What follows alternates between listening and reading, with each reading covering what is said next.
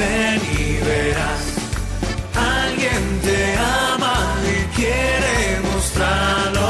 Ven y verás, ven y verás lo que Jesús te tiene preparado.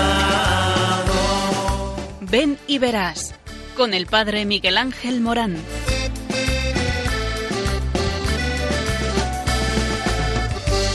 Aunque sean muchas las preguntas si te surgen tantas dudas de si es verdad lo que te canta. Él te conoce desde antes, sabe tu nombre y lo que vives y lo que siempre vas buscando. Escucha dentro su llamado, verás él pasa a tu lado y tu respuesta va esperando. Ven y verás, ven y verás. Muy buenas tardes a todos. Estamos en Ven y verás, tu programa que habla de ti mismo, del sentido de tu vida, de tu vocación. Eh, porque en esta tarde te doy una buena noticia.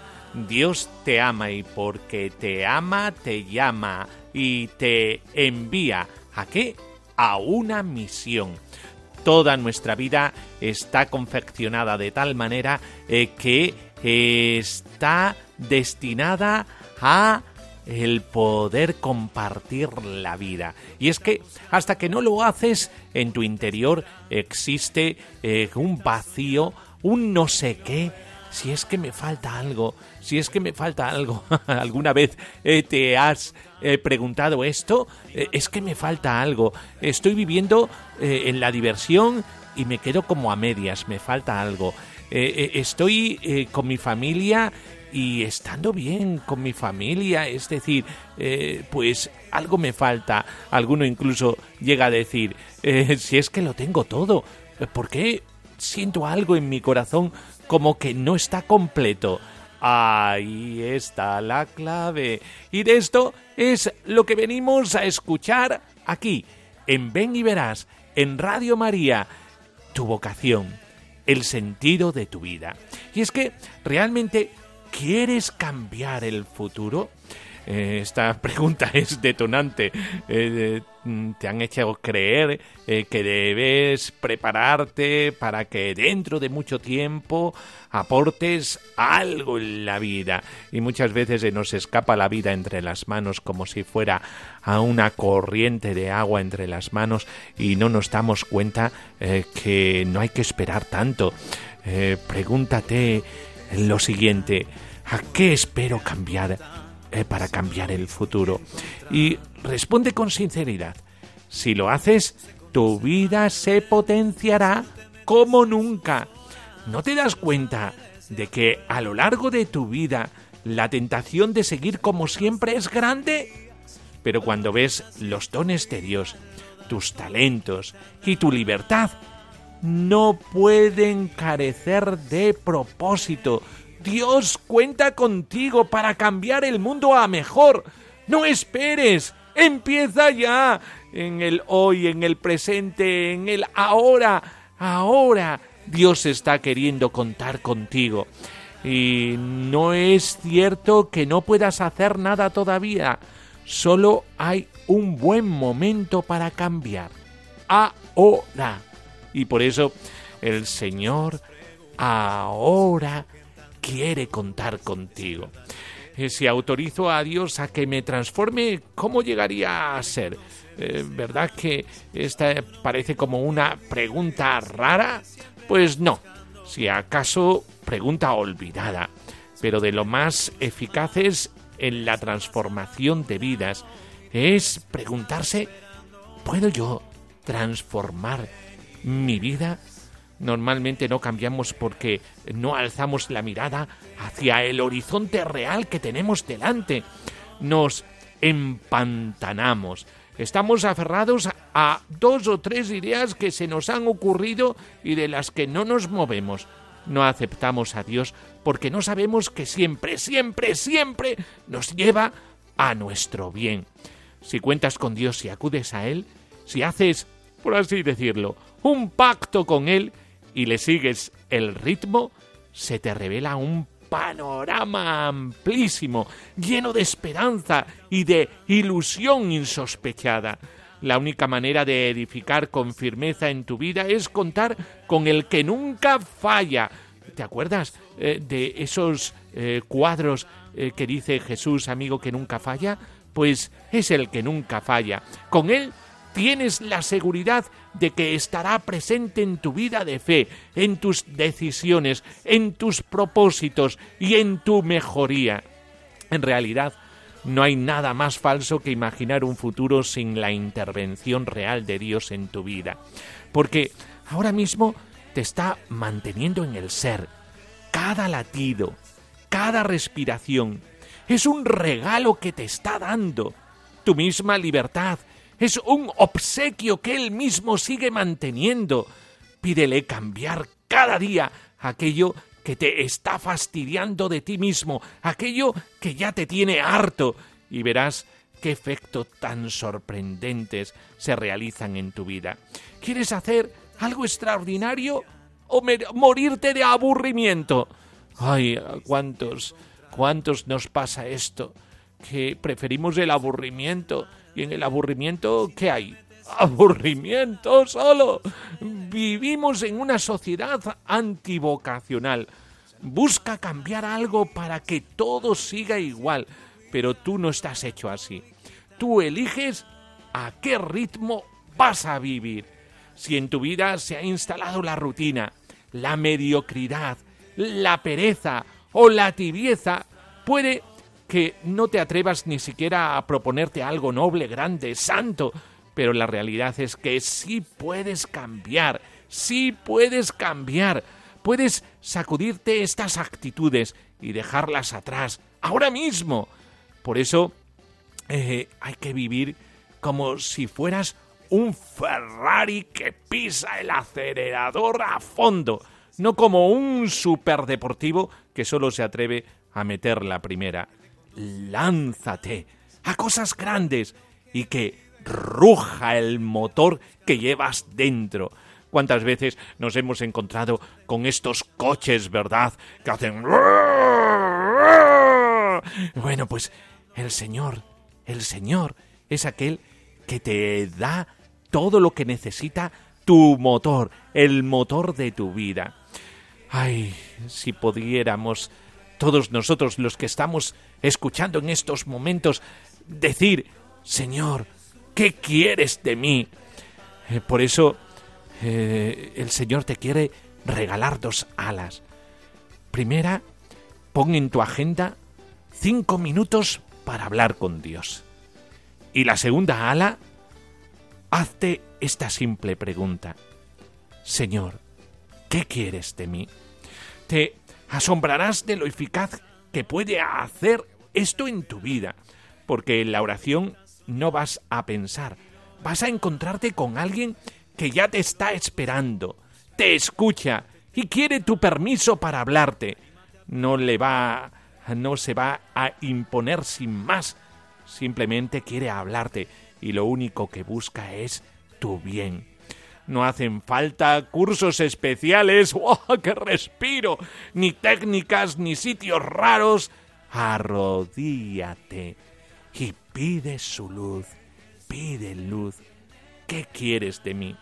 Es la pregunta vocacional por excelencia y por eso este programa que te lo recuerda a ti, que estás escuchando la radio. Qué inoportuno, este que está hablando y que me habla tan directamente a mi vida. Ay, si es que hay una pregunta que te hace ir contracorriente ante este mundo tan pasivo, ante la vida. Por eso, ¿qué quieres, Señor, de mí? Pregúntatelo en tu corazón y deja que el Espíritu lo inunde. Te vas a llevar una verdadera sorpresa, encontrarte con todas tus potencialidades, aquello que todavía no se ha manifestado.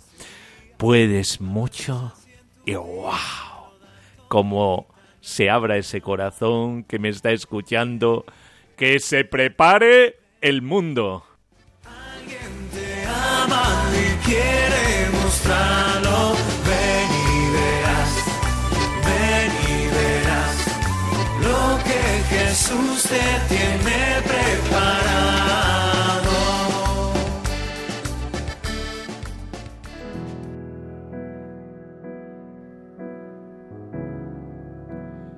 Virgen Inmaculada, Madre de Jesucristo, Jesucristo laico, Jesucristo consagrado al Padre, Jesucristo sacerdote. Tú que eres la Madre de todos, Señora nuestra, tú, hija predilecta del Padre, que te ofreciste al Dios omnipotente, para la realización de su designio de salvación. Infunde confianza y decisión en el corazón de los niños y de los jóvenes, para que respondan a la llamada, a la llamada que procede del corazón de Dios, a aquello que Dios quiere de ellos, y entreguen su vida al servicio de Dios y de los hermanos pedimos al Dios omnipotente, por Jesucristo, laico, consagrado, sumo y eterno sacerdote, que siempre haya muchos vocacionados a la vida matrimonial, a la vida religiosa, a la vida consagrada, a la vida sacerdotal, para que todos podamos ser un pueblo lleno de tu amor, testigos de tu amor, para abrir brecha en la vida y que todos sean iluminados por tu luz. Por Jesucristo nuestro Señor. Amén.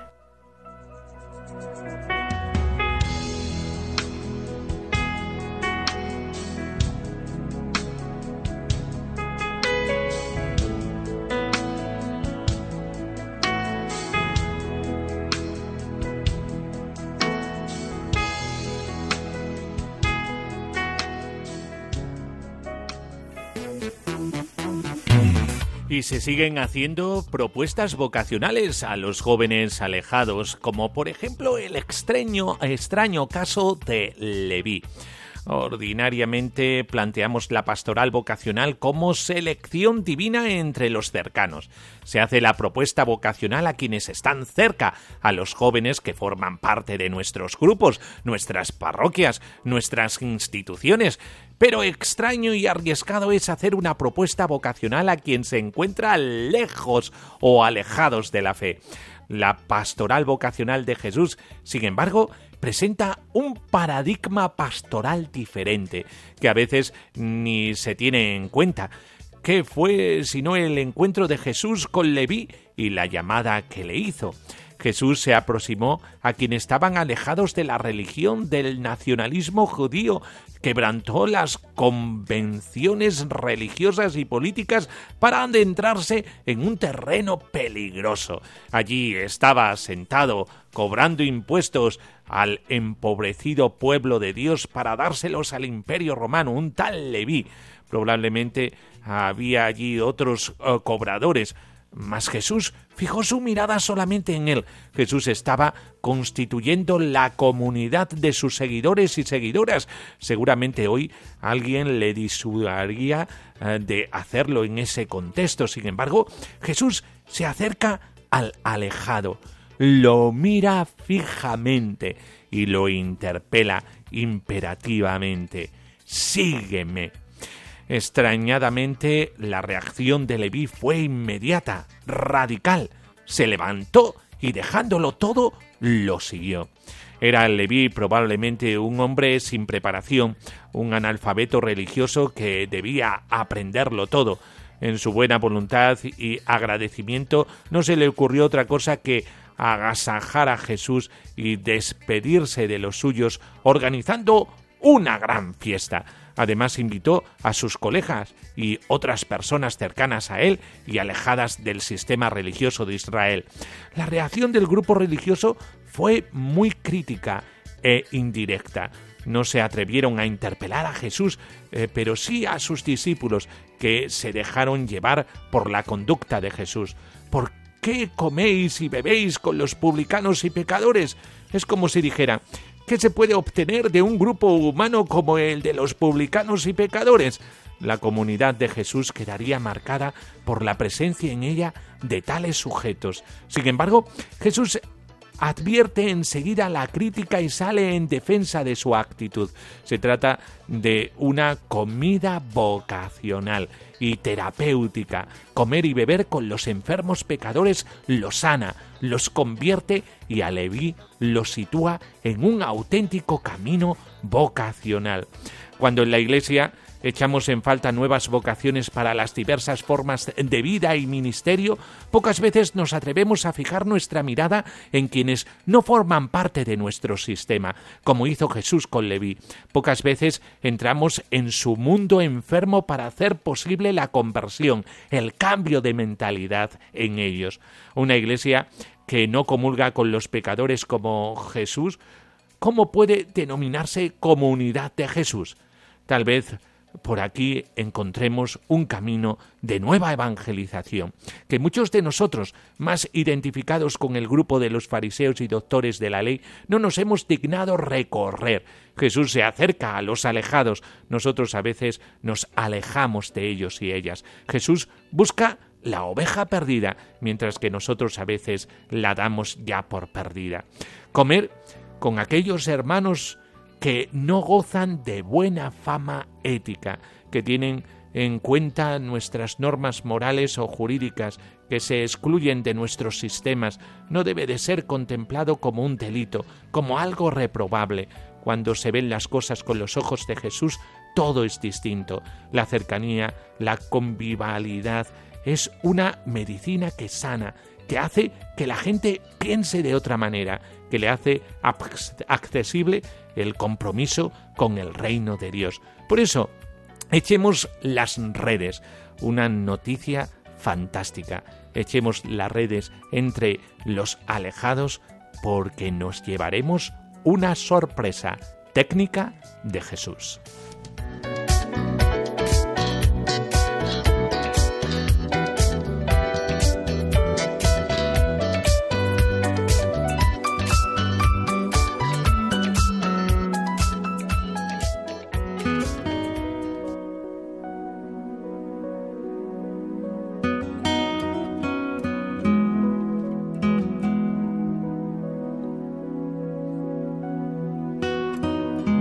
Del Evangelio según San Lucas.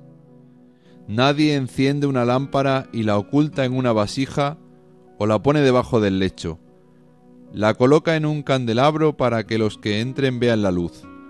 Porque nada hay oculto que no sea descubierto, ni secreto que no sea conocido y puesto en claro. Mirad bien, pues, cómo escucháis.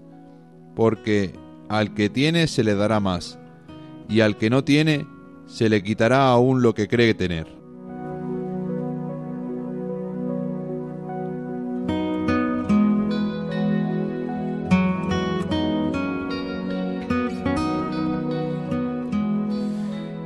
El Señor es la luz y como luz eh, pues eh, rompe las tinieblas y muchos de nosotros que estamos escuchando Radio María eh, pues tenemos nuestra eh, vida en oscuridad.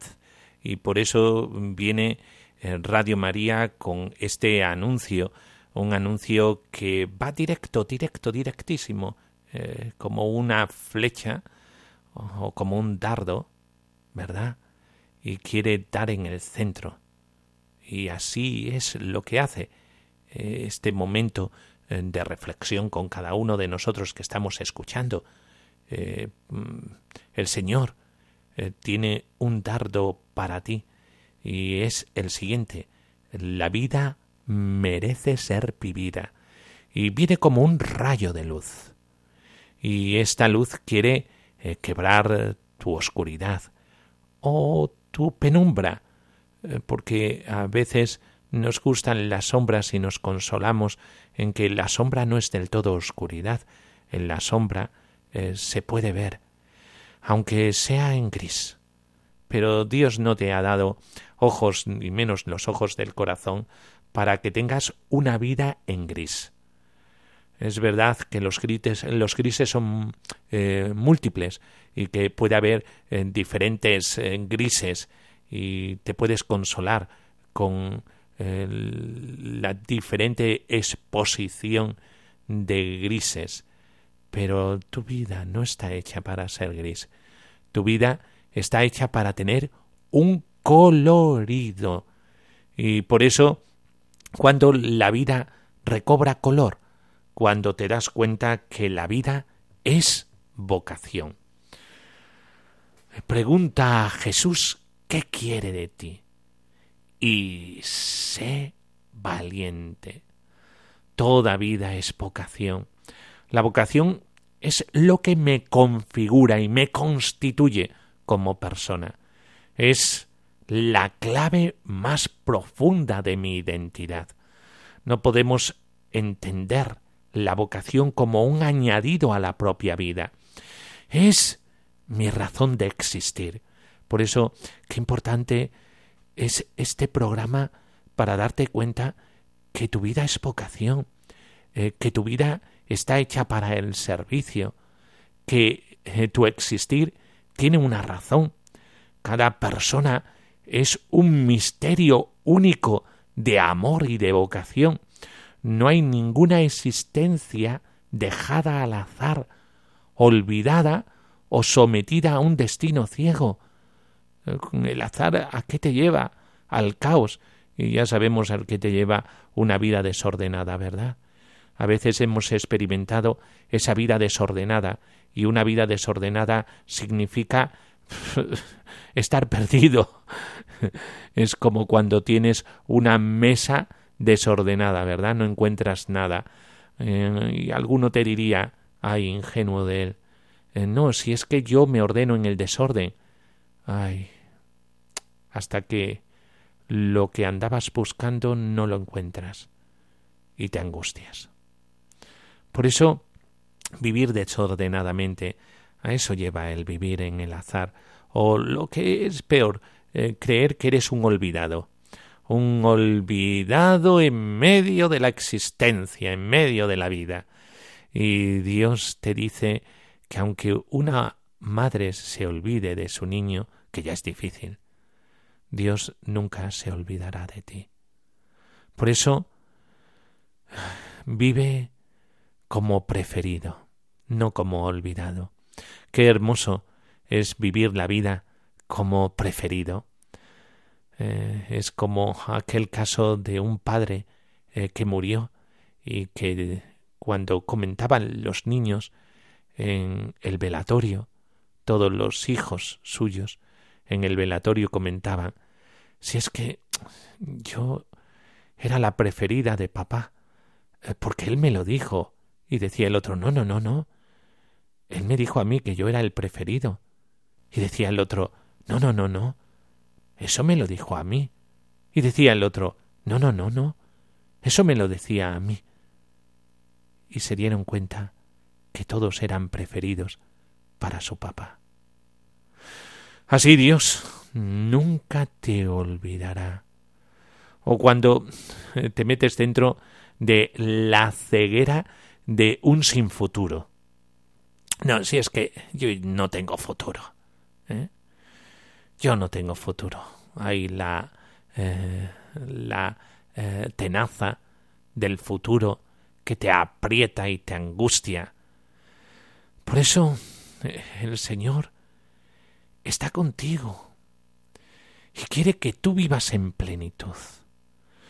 Decía el Concilio Vaticano II en la Gaudium et Spes, dice, la razón más profunda de la dignidad humana está en la vocación del hombre a la comunión de Dios.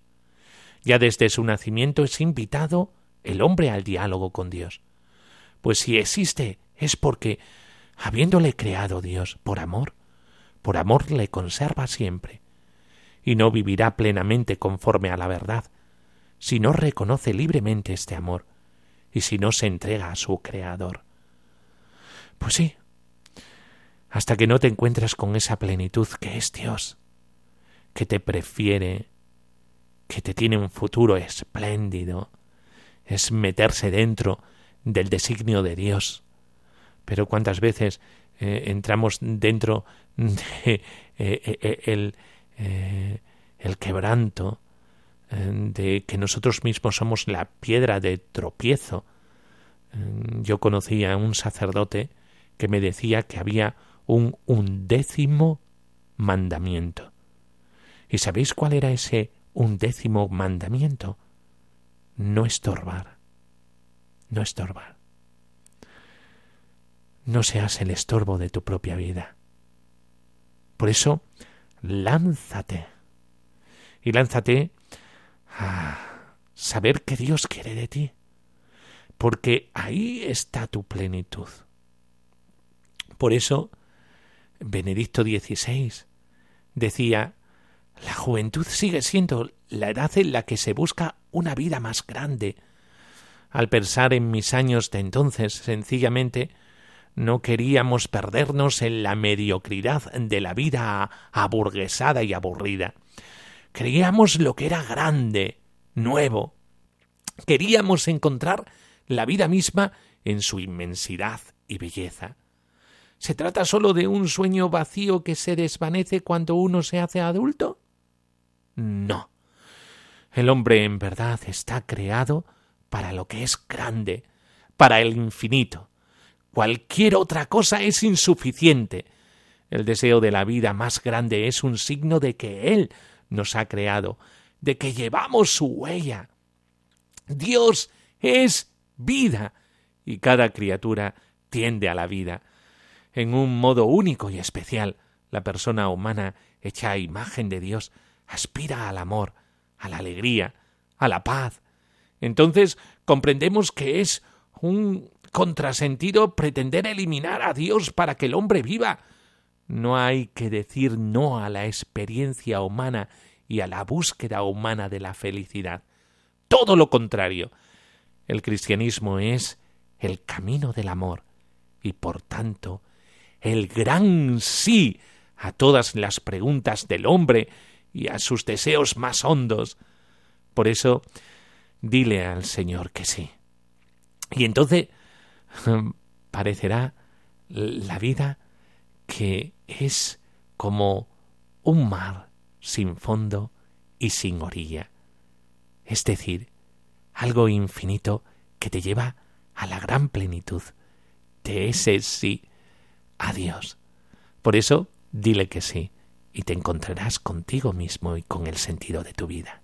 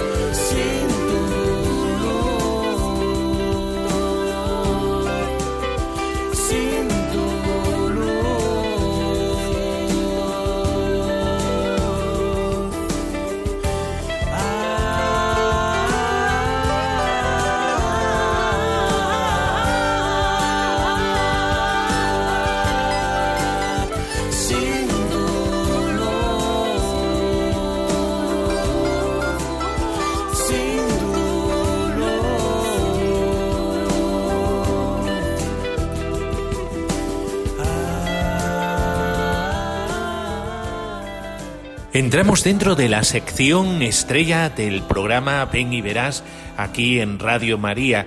Eh, siempre eh, podemos hablar muchísimo sobre la vocación, el, lucubrar mucho sobre ella, eh, pero todos esperamos el testimonio, el testigo del Evangelio vivo que es todo aquel que ha sentido la llamada de Dios, que la ha secundado y que está en misión, porque eh, ya sabemos lo que eh, escuchamos en este programa, eh, que hablamos de que Dios te ama y porque te ama cuenta contigo, te llama y porque te llama te envía y te envía a dónde?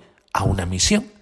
Y por eso, eh, en esta semana, que es la semana de Manos Unidas, eh, cómo no tener entre nosotros a un misionero.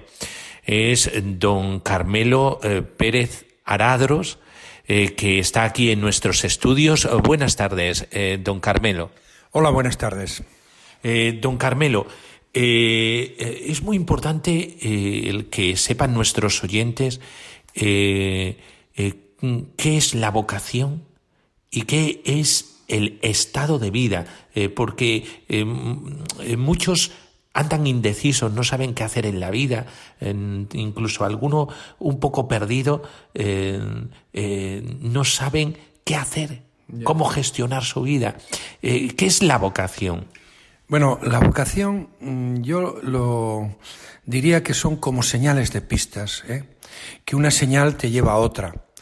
Y es una llamada y es un seguimiento, es decir, eh, eh, el Señor te va configurando, te va llamando, te va diciendo, mira, este, este puede ser el camino. Es una llamada y una llamada además alegre, porque cuando uno se siente llamado experimenta ese momento como un momento de, mucha alegría. Eh, yo recuerdo siendo niño, siendo niño que pasó un sacerdote por mi pueblo para que, pues si queríamos ser misioneros, y lo recuerdo como algo verdadero, aunque era yo muy niño de 11 años, lo recuerdo como algo verdadero. Es decir, fue una pista, no fue una llamada de decir cuajada todavía.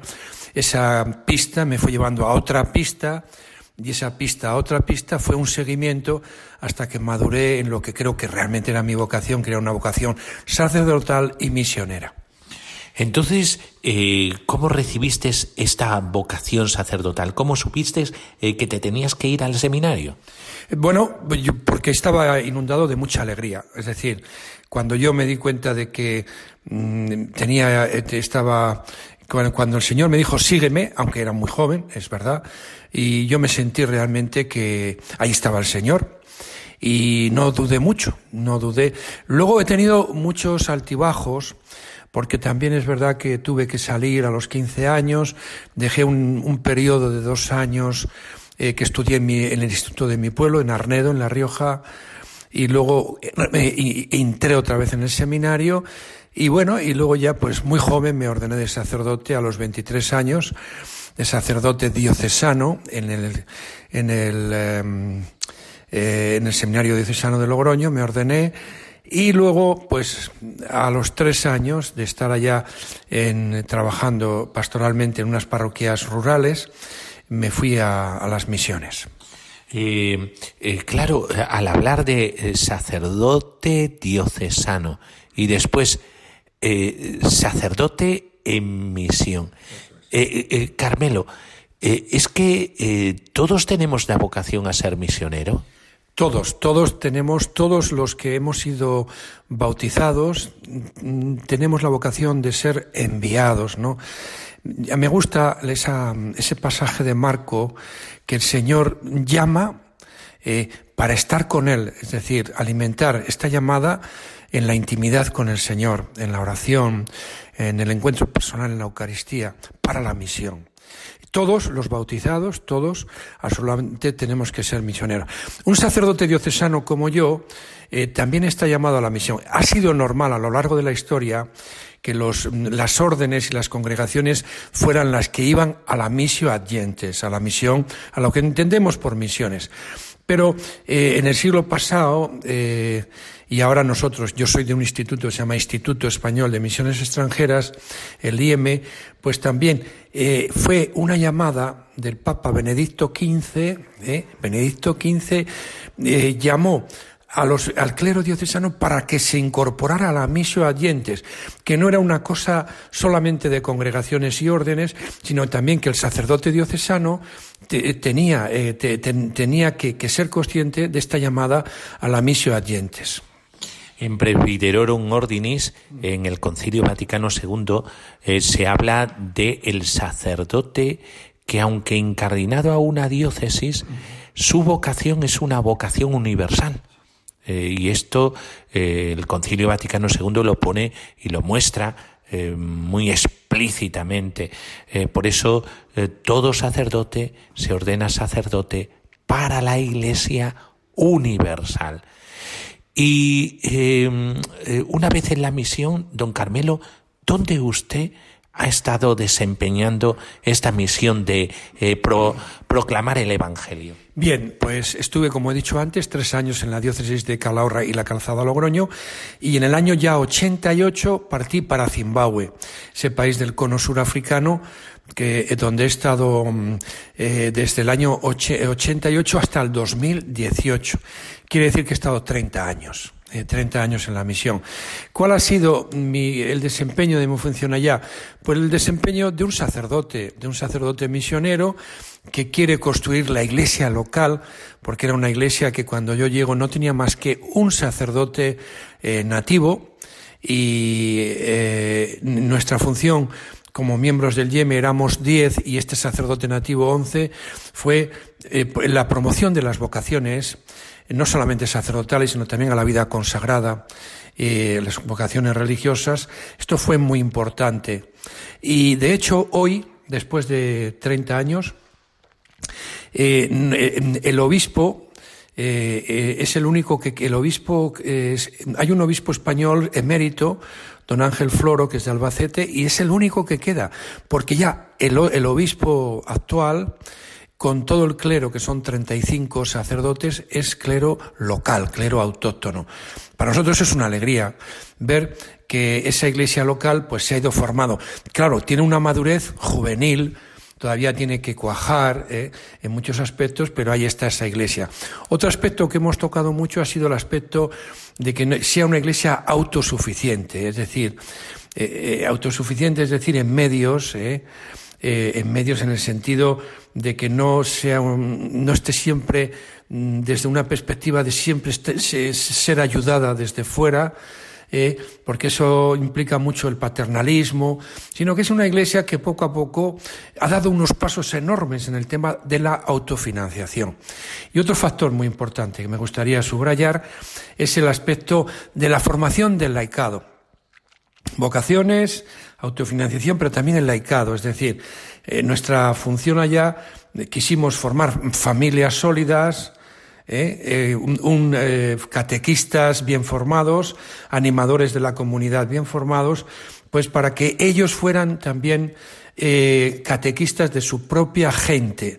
Es decir, nuestra función como sacerdotes eh, al ser tan pocos, es dejar en manos de una persona formada, en manos de un animador de la comunidad, de un catequista, dejar la formación de sus propia gente, ¿no? En el catecumenado, que lo llevan ellos, aunque nosotros nos hacemos presentes los sacerdotes de vez en cuando, pero el día a día de ese catecumenado en el bosque, en una comunidad X, lo llevan estas personas formadas. 30 años de misionero y lo dice ahí con la boquita chiquita como diciendo, va, eso ha sido una cosa que, oh, madre mía, 30 años eh, de misionero. Eh, es para alegrarse y, esta alegría es nuestra alegría también. Eh, Carmelo, estamos en la Semana de Manos Unidas eh, ¿Cuál es el lema de este año de Manos Unidas? Mira, el lema es quien más sufre el maltrato al planeta no eres tú. ¿Y por qué? Eh, no, yo creo que no se, no se entiende así a simple vista. No eres tú, persona del primer mundo, se, se refiere. ¿Por qué?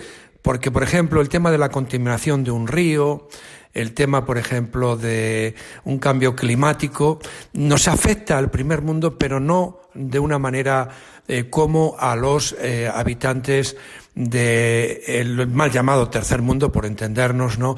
que están en contacto con la naturaleza, que cuando hay, por ejemplo, una crisis eh, de tipo ambiental, pues la padecen, es decir, la contaminación de un río. Yo estuve en una zona que eran pescadores, los vertidos de unas minas se echaban a ese río, ¿y qué ocurre? Pues que esos pescadores ya no tienen el sustento diario, tienen que emigrar, se ponen enfermos, la pobreza se hace mucho más patente allá. Por lo tanto, este es el lema, quien más sufre el maltrato del planeta no eres tú. Por eso, eh, estas campañas son para ayudar a los más vulnerables, vulnerables a través de los proyectos de educación. Por ejemplo, yo he estado en estos 30 años eh, que comentaba Miguel Ángel, pues he estado envuelto en labores de educación, es decir, de construcción de escuelas, eh, esto no es que no, esto es, también es parte de la evangelización. No me gustaría, no me gustaría separar, es decir, cuando dice misa parece que es misionero y para, cuando está haciendo escuelas pues está en una labor filantrópica. No, todo es parte del amor, de la caridad y también todo es evangelización. Bien, pues hay proyectos de, de, educación, de salud, agua y saneamiento, alimentación y medios de vida. Eh, también daos cuenta que Manos Unidas es una ONG católica para el desarrollo llevada a cabo por, sobre todo por mujeres, seglares, ¿verdad? Sin afán de lucro y por lo tanto el tema también de la mujer, el empoderamiento de la mujer es un tema que ellas llevan pues muy, muy en el corazón, ¿no? Todo esto está financiado por Manos Unidas y yo creo que lo que nos llama un poquito estas campañas, esta y las demás, es a modificar nuestros estilos de vida para cuidar el planeta y caminar hacia un mundo más justo y sostenible para todos. El planeta no es inacabable en recursos. Eso ya lo hemos entendido todos. El, planeta se estropea, o sea, si lo, el, planeta enferma. Por lo tanto, es una llamada a esta campaña de, Manos Unidas, que yo estoy aquí en Cáceres para, ello, ¿verdad?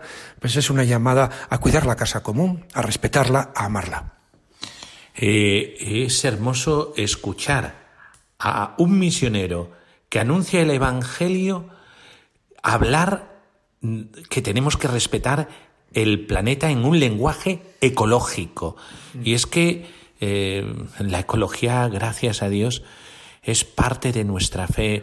Eh, siempre, eh, cuando hace poco hemos estado festejando a San Blas, y San Blas fue un obispo que vivía en una caverna, en un bosque, y que aprendió a sanar y a curar esto que, es tan famoso, ¿verdad? Lo de la garganta, mm. a curar y a sanar porque eh, eh, curaba a los animales del bosque. ¿eh? Es decir, su amor a la naturaleza era tremendo. San Francisco de Asís, otro santo, San Antonio de Padua, que con los pajaritos, ¿verdad? El canto de los pajaritos. Si nos damos cuenta, todos los santos han tenido una relación especialísima con la naturaleza. ¿Predicar el Evangelio significa también hablar de ecologismo? Por supuesto, ¿verdad? Yo me gustaría aquí hablar de cuatro dimensiones que tenemos todos los hombres y mujeres. La primera dimensión es un poquito, es el, es eh, la relación con uno mismo, ¿verdad? Donde uno tiene que buscar la armonía, desechar mm, pensamientos negativos, es decir, la comunión con uno mismo. El segundo diría que es la comunión con el otro, con el hermano, ¿verdad? Donde también tiene que reinar la armonía, la normalidad en las relaciones. El tercero, y esto es muy importante también, y no se debe desechar porque el, tema, por ejemplo, a veces de las ONGs, no es el caso de Manos Unidas, ni mucho menos, ¿no? Que es una ONG católica, pero es mirar solamente el aspecto material. Y, y un aspecto fundamental en nuestra vida es el aspecto de la trascendencia. Tenemos también que entablar una relación con el Creador, con el Señor, con Dios, que es el Señor de nuestra historia y es el Señor eh, de la historia. Y la última, la que me pregunta Miguel Ángel, claro que sí, tenemos también que tener una comunión, una comunión con el cosmos, con la naturaleza. Ahí también está la presencia del Señor. Eh, como decía una vez San Ignacio, que veían menearse unas margaritas, dice, tranquilas, ya sé que me habláis de Dios.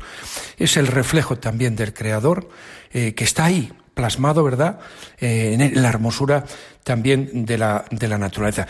Una cosa muy importante también, en este, en este tema de, de, la crisis del medio ambiente, como que no hay dos crisis separadas, una ambiental y otra social, ¿verdad? Sino una sola y compleja crisis socioambiental, dice el Papa. Es decir, el, el tema eh, ambiental repercute, repercute en el, el tema social. Es la misma crisis, una compleja, ¿verdad?, crisis socioambiental. Hay que entenderla así. Y la pregunta del millón, ¿eh, Carmelo, porque todo el mundo que nos escucha y que escucha este programa es porque está en búsqueda. Y Carmelo, ¿eres feliz siendo misionero? Una pregunta muy difícil, ¿eh? Sí. Bueno, eh, yo, yo diría que he sido útil. A veces, pues la, la felicidad, eh, decir, me ha venido siempre acompañada eh, de como las como las rosas, ¿no? Eh, eh, me venía acompañada a veces los, los momentos felices de momentos en el que tenía una dificultad, una, un problema de todo tipo a veces. Y entonces me, me, me venía bien porque es como para decirme que estoy de paso aquí eh, que eh, esto es como las rosas, ¿verdad? Que son bonitas, pero cuando las agarras, pues pinchan un poquito. Me he sentido útil, me he sentido normalmente, me he sentido sereno, me he sentido, mm, yo creo que feliz, pero siempre diciendo que también he observado que en momentos de felicidad tampoco me han faltado las contradicciones, los problemas. ¿eh? Sí, sí, no me han faltado. Eso no me desanima, ni me de deprime, ni nada de especial lo asumo, lo llevo ante el Señor y voy caminando. Muchísimas gracias, Carmelo, por el, eh, también dar tu testimonio aquí en esta semana de Manos Unidas, eh, que claro está, no podía faltar el testimonio de un misionero. Muchas gracias, Carmelo. Bueno, un saludo afectuoso a todos y adelante.